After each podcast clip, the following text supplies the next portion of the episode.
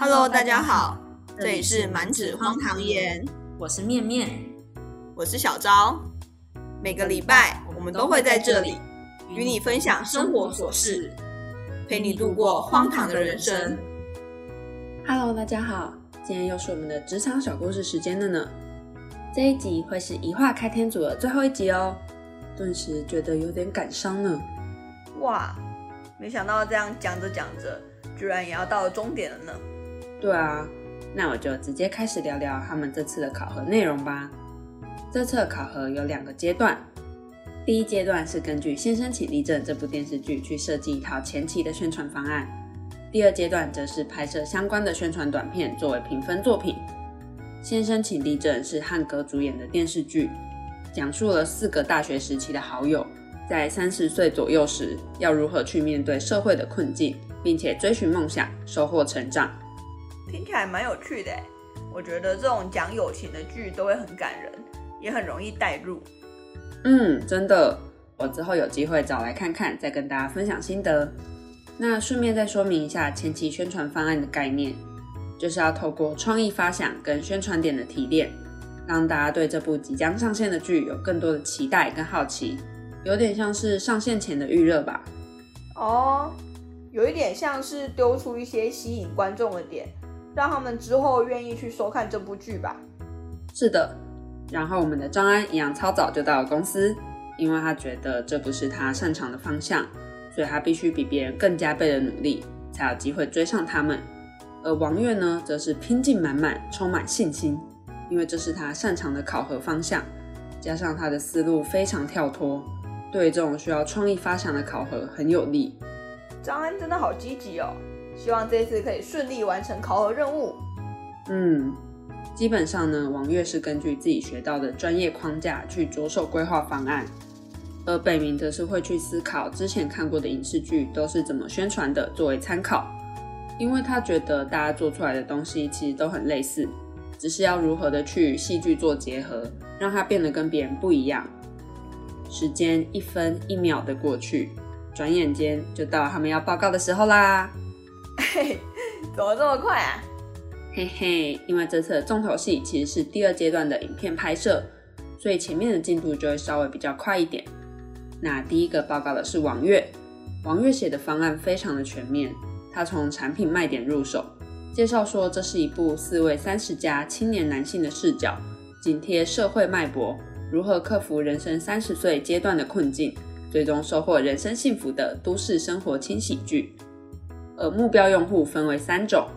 一种是三十岁左右的男性，比较容易跟剧中角色产生共鸣；一种是比较爱追剧的人，会去主动关注这种都市类型的题材；再来就是剧中演员们本身的粉丝。王月把目标用户分成了三层，针对不同的用户群体去创造不同题材的宣传影片。像是核心层的演员粉丝，就可以透过单人影片去吸引他们观看；而次核心层的追剧人士，就可以透过剧情片段的剪辑去吸引他们，让他们觉得这部剧有趣。最后是泛用户，就是不常追剧的大众，可能可以透过搞笑趣味的影片，或是找一些容易产生议题的共鸣点来作为影片主题去吸引他们。哦，好专业哦！原来我们平常看到的戏剧宣传背后都是这样有条有理的方案在执行的吗？真的，王月超猛的啦！而且他还规划了宣传的节奏。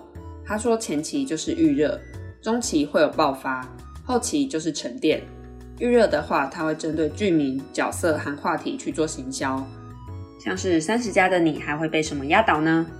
那些大学时期的兄弟还见面吗？类似这样去跟剧情做结合。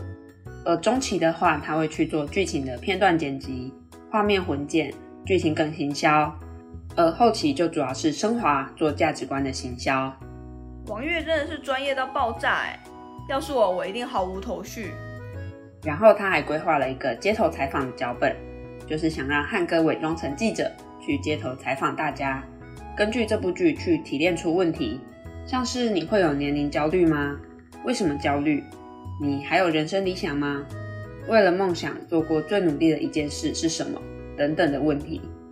虽然大家的回答会非常多元，但剪成影片应该会蛮好引起共鸣的。哎，感觉都是很容易引起共鸣的问题耶。而且王月的报告真的好多学术名词哦。对啊，北明也说每次看王月报告都会学到新的专业词汇，就像是在上课一样呢。那第二个报告的是张安，他内心蛮忐忑的，因为他对于影片宣传这一块的制作其实是空白的，所以他花了很多时间去查资料跟学习，在审片的时候也记下了很多宣传点跟细节。他认为很多事情不是生下来就会的。都是需要透过后天努力去学的。没错，也许有时候付出不一定会有收获，但没付出就不可能会有收获啊。嗯，张安的报告分为七个板块，第一个是剧情速简，再有经典语录，先生们的欢乐日常，欢乐日常就是关于拍摄的幕后花絮。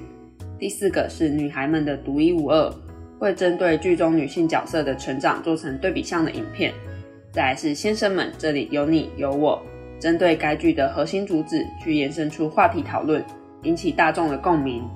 最后一个则是关于这部剧的设计理念分享，还有制作的过程。听起来也很全面诶，讲得很棒，应该是稳扎稳打的吧？我也觉得听起来很棒诶，但汉哥看完张安的资料后却眉头一皱，因为他说张安跑题了。张安提的这些方案虽然都不错。但都是需要剧情片段去作为基础，在还没有上线的宣传前期，基本上不可能达成，因为这样就会变成剧透了。啊，嗯，好像也是哎，嗯，张安，张安真的很悲伤，因为他付出了很多努力去完成这次的方案，没想到一上去报告就被说跑题了，其实心里很不好受，但他还是有努力争取看看。尝试去解释说，有些板块还是有机会可以在前期被实现的。但汉哥告诉他，他的这些方案没有那些剧情的素材是支撑不起来的，所以在前期很难被完成。有种付出的努力全部都放水流的感觉。天哪，好生无可恋哦！真的。那最后一个报告的是北明。北明认为这部剧是四个大学时期的好朋友。在而立之年后，经历了一系列关于梦想、关于友情、关于爱情的事情。而受众群体分为两种，一个是学生族群，因为他们会对三十岁的生活感到好奇；一部分则是新都市青年，会对剧情产生共鸣。至于 slogan 的部分，则是为梦想不老，为爱长大。北明说他对这句话印象深刻，我猜应该是剧中的台词吧。其实我自己也蛮喜欢这句话的。很写实又蛮有力量的哦，我也喜欢这句话哎，很热血，然后又很感人。接着北明报告他对影片拍摄的具体想法，他想剪辑四位男主角之前的戏剧片段，像是打闹啊、逃课、并肩前行等等的画面，增加观众对新的这一部的剧情的讨论度。再就是发起一个名为“宿舍合照”的还原挑战。让四位演员在现实生活中去还原他们剧中的合照，也让观众可以一同挑战。因为大学时期是容易令人怀念的，透过这样的合照还原挑战，可以让大家去产生互动跟传播，进而增加对剧情的关注和期待。这个很有趣哎，而且应该不管是正在大学或者是已经毕业的人，都会想要参加吧？就是复刻照片的概念啊。对啊，我也觉得很有趣。而且可以透过人跟人之间的交流，让这部剧的消息更快的被关注到跟传播出去。我个人蛮喜欢这个方案的。再来是第三个方案，叫做“先生们请立正”的接力，就是让四位主演在日常的工作状态下被叫立正，然后他们就会说“叉叉叉立正”，接着再传给下一个人去突出“请立正”这三个字。当大家都在讨论“请立正”的时候，对这部剧的关注自然也会增加。而且透过“请立正”这个口号，让不同职业的人从疲惫状态转为积极状态，不仅对剧的宣传有益，也有很大的社会价值在里面。哎，这个也蛮好玩的。透过一些小活动或者是小游戏，可以增加戏剧的讨论度。这样的宣传方式成本既低，然后传播的速度又快。没错，北明这次表现很棒哎。而且他也说，觉得自己现在找到了一个舒服的状态，不像刚进来的时候，有一半以上的时间都在焦虑。而且以前的主观意识也特别强烈，只想着自己想要做什么，喜欢做什么。现在的话，会把主见性收起来，更多的去为公司做考虑。汉哥也很喜欢北明今天的提案。他说，原本总觉得北明不太说话，但随着大家越来越熟，可以有更好的交流，所以可以看到他专业的部分。同时也觉得他比起一开始，更知道怎么去把自己想做的事跟公司需要的事做结合。北明真的是实习成长的代表，哎，耶，替他感到开心。真的，那到这边报告就告一段落啦。接下来就是实习生们要根据各自的方案去拍出一条宣传短片。那在第二阶段开始执行前，也会先简单的打个分。汉哥觉得北明方案很精准，所以给他七分。王月的话很全面，所以给他六分。至于张安的话，汉哥说感谢他对巨波之后的贡献，但因为还是算是跑题了，所以给他三分。嗯，虽然很可惜。但他说感谢张安的贡献，这样应该也算是一种鼓励跟认可吧。没错，因为汉哥说相处久了之后就会发现谁更需要鼓励。张安是那种你越逼他，他可能没办法发挥实力，但如果你去鼓励他跟称赞他，他反而会越做越好，所以他才会用鼓励的方式来激励张安。汉哥真的很会因材施教，哎，懂得如何去与不同类型的人相处跟帮助他们。嗯，在这边我也想分享一句话，是我之前参加营队的时候学姐分享的。她说：“这个营队的孩子们都是用掌声去接起来的。”我觉得这句话的画面很温暖、很舒服，也给人很大的力量吧。感觉好可爱哦，难怪你这么擅长称赞别人。嘿嘿，那在开启第二阶段后，他们就准备去街上采访民众啦。北明最早出发。他决定去找正在工作的人，去执行前面说过的请立正的方案。不过刚开始的时候也是处处碰壁，被拒绝受访和拍摄，感觉要在路上鼓起勇气跟别人交流，真的好艰难啊！所以我好佩服那些常常需要接访别人的人哦。哦，这个我也觉得好难哦，光是透过电话我就要焦虑死了，更何况是面对面哎。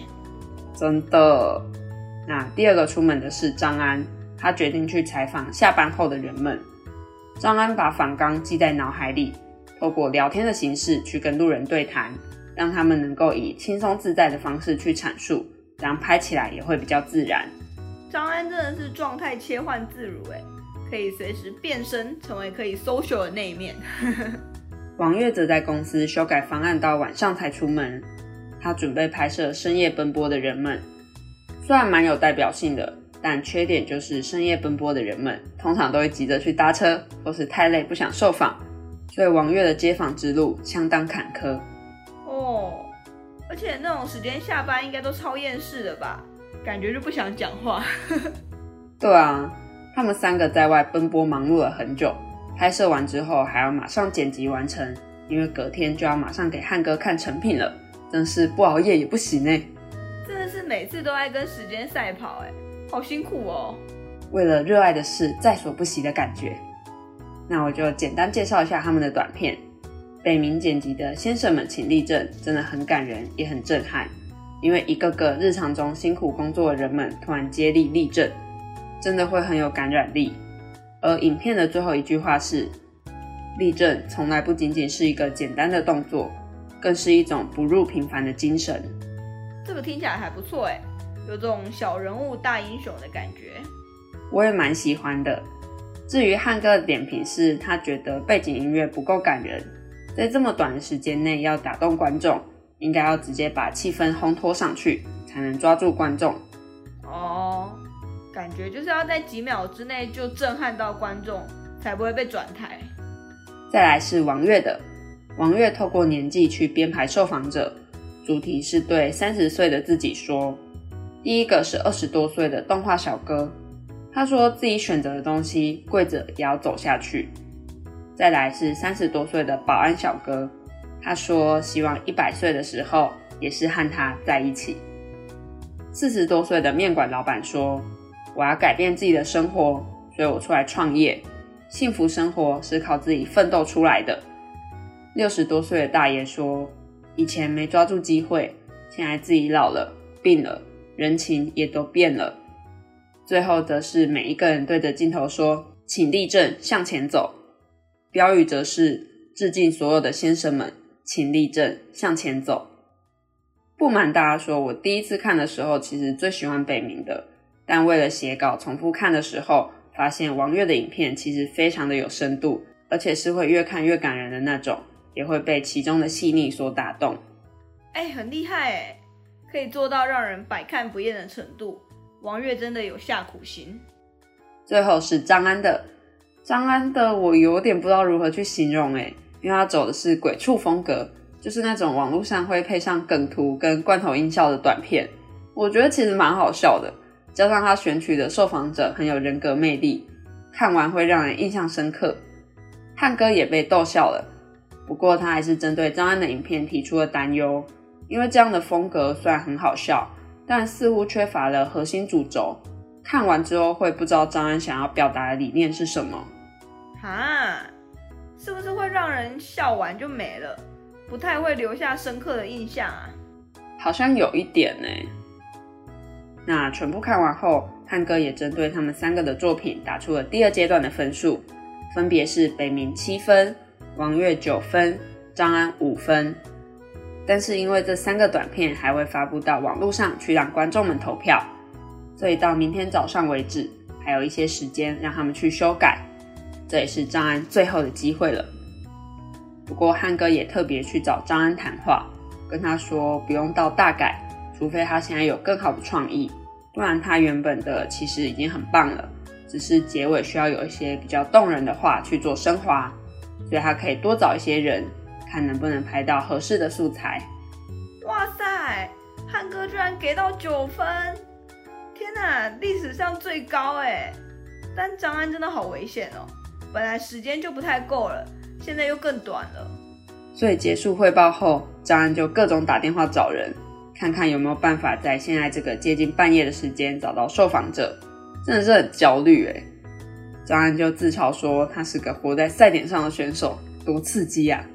感觉随时都在走钢索，真的是背水一战哎！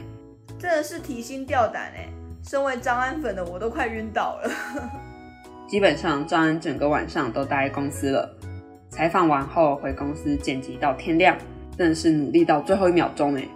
辛苦张安了，希望这次可以有好的结果。张安新的影片主要也是延续了上次的风格，增加了几位受访者，最后的主题利益是。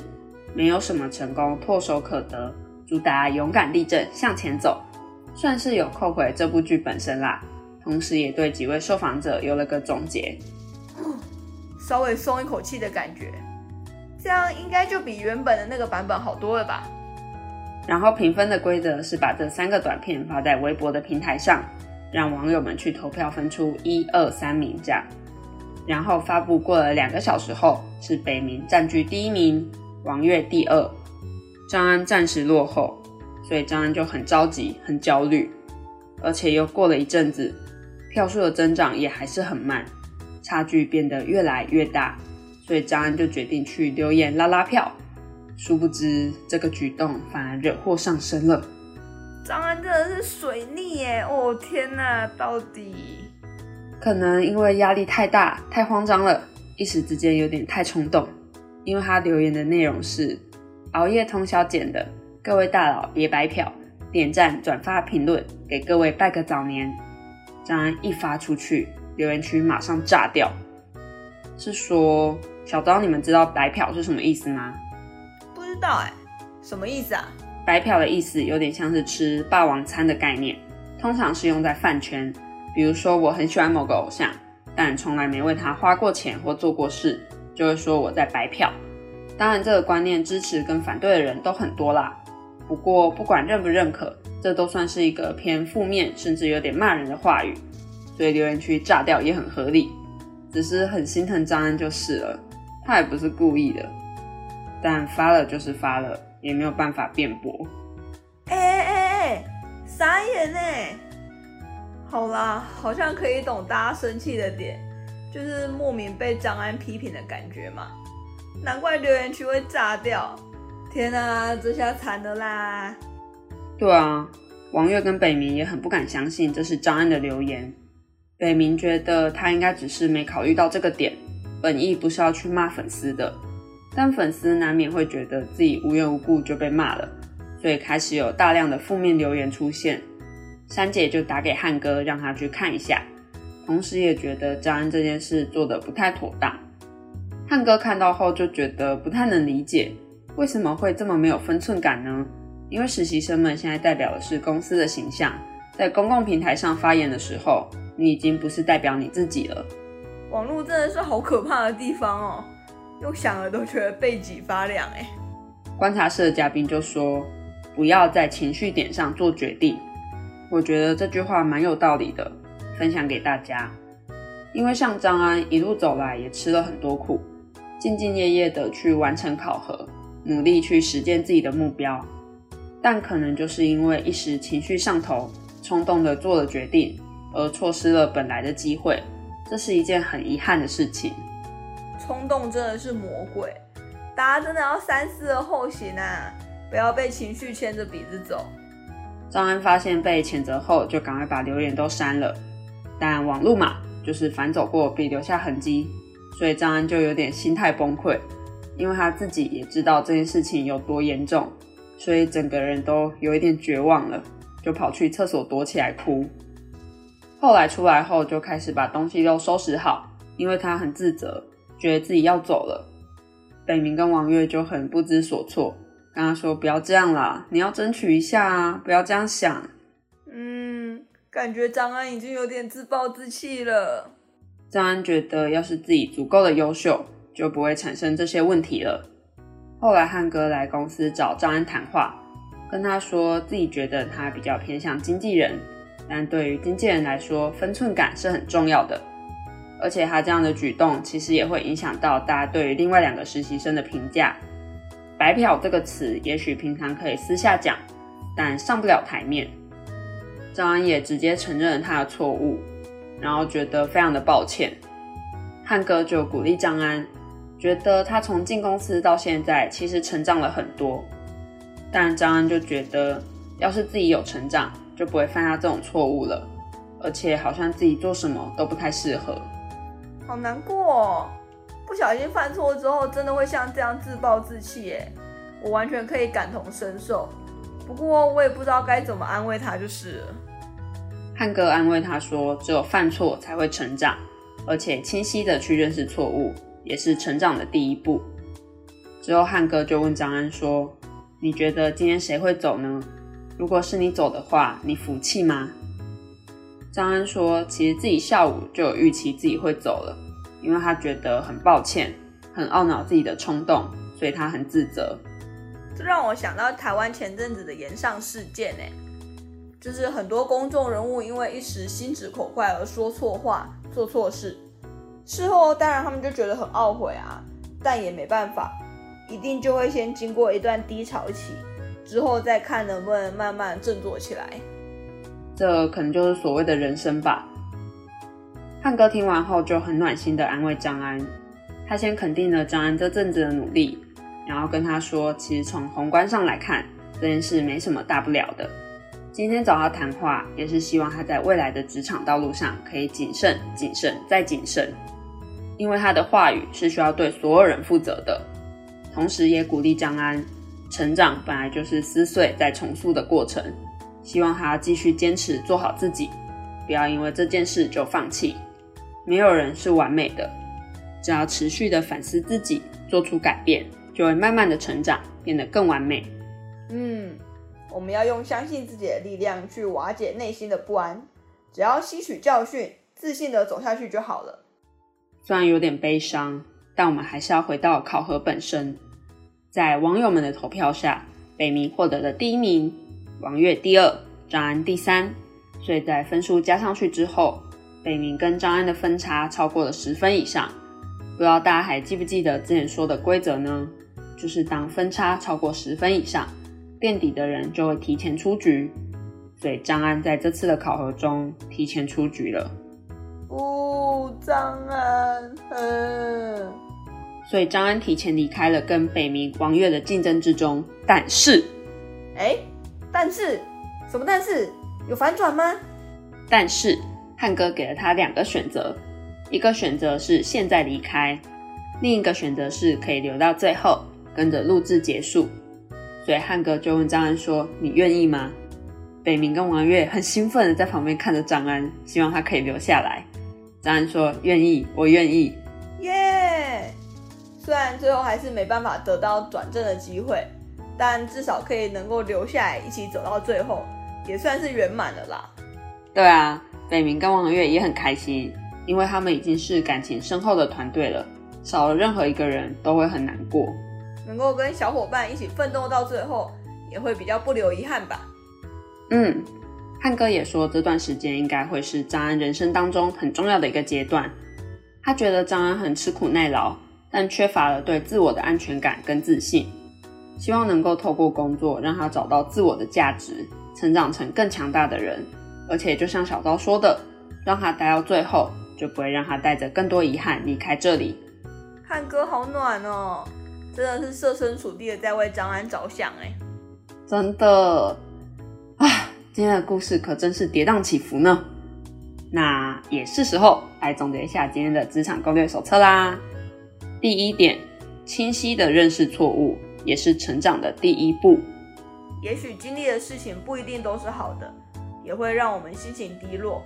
但每次的经验都可以成为我们下一次努力的基础。经验越多，事情就能越顺利。所以不要因为一次的错误经验就全盘否定自己。第二点，能够把自己想做的事和需要你做的事很好的融合起来，是职场成功的定见。初入职场的我们都拥有许多抱负，但有时候可能会用力过度。静下心来，好好观察公司的需求，以它为基础，融入自己的想法跟坚持，才可以造就一场双赢的局面。第三点，职场是个双面镜，照亮别人也折射自己。人非圣贤，孰能无过？当我们看到别人的经历跟犯错的时候，也会想起自己的过往。重点不是过去有多么的悲惨，应该是说看到了这些过去。它成为我们成长的养分，成就更美好的自己。没错，那今天的职场小故事就先告一段落啦。下一集会为大家带来两组实习生的最终转正结果，就请大家持续关注下去吧。也别忘了订阅我们的 Podcast 频道，就不会错过最新消息啦。如果有其他想听的主题，也欢迎来 IG 留言或者是私讯告诉我们哦。IG 的连接我们一样会放在下方的资讯栏，记得来追踪我们哦。那我们就下次见啦，拜拜，拜拜。